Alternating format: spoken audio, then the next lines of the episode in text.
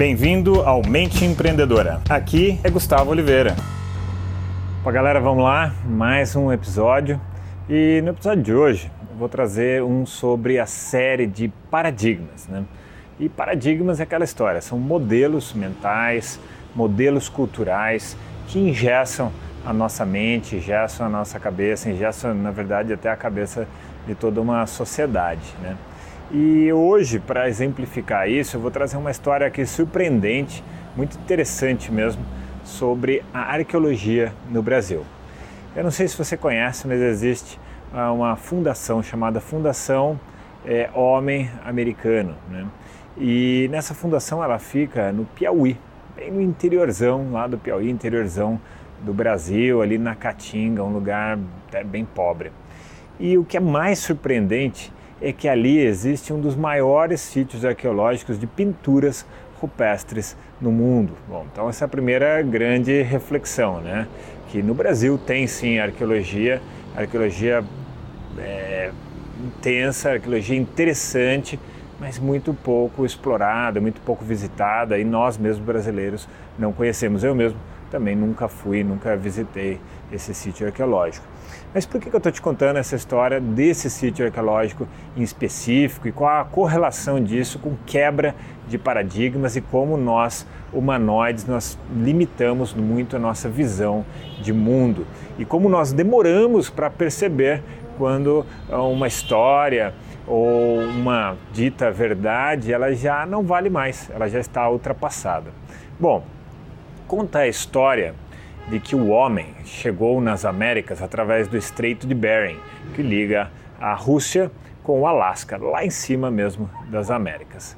Então o homem teria entrado por ali, proveniente da Ásia e da América do Norte, é, povoou toda a extensão das Américas. Essa é a teoria mais aceita no mundo de como o homem chegou nas Américas.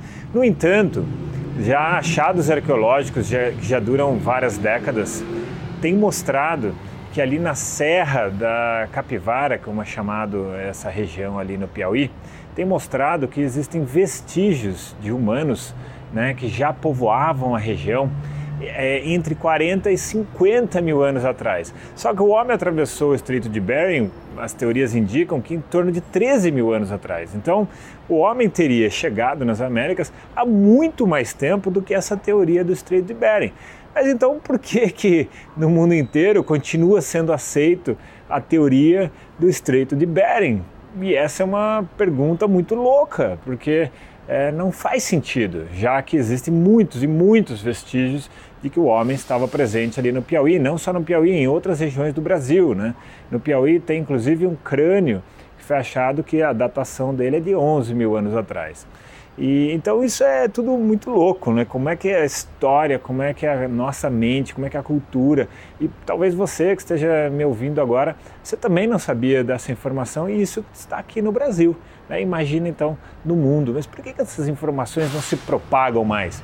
E elas não se propagam exatamente porque existe um status quo, existe um paradigma vigente ao qual já foi aceito e que para mudar, mesmo que ele não seja mais verdade, para mudar demora. E eu, pelo menos, acho isso muito, muito louco.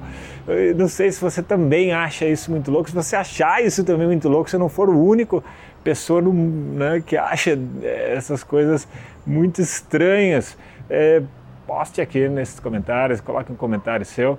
Enfim, esse aqui foi mais um episódio sobre a série Paradigmas. Se você curtiu, dá uma curtida aqui nesse episódio para mim e eu deixo para você aqui aquele abraço.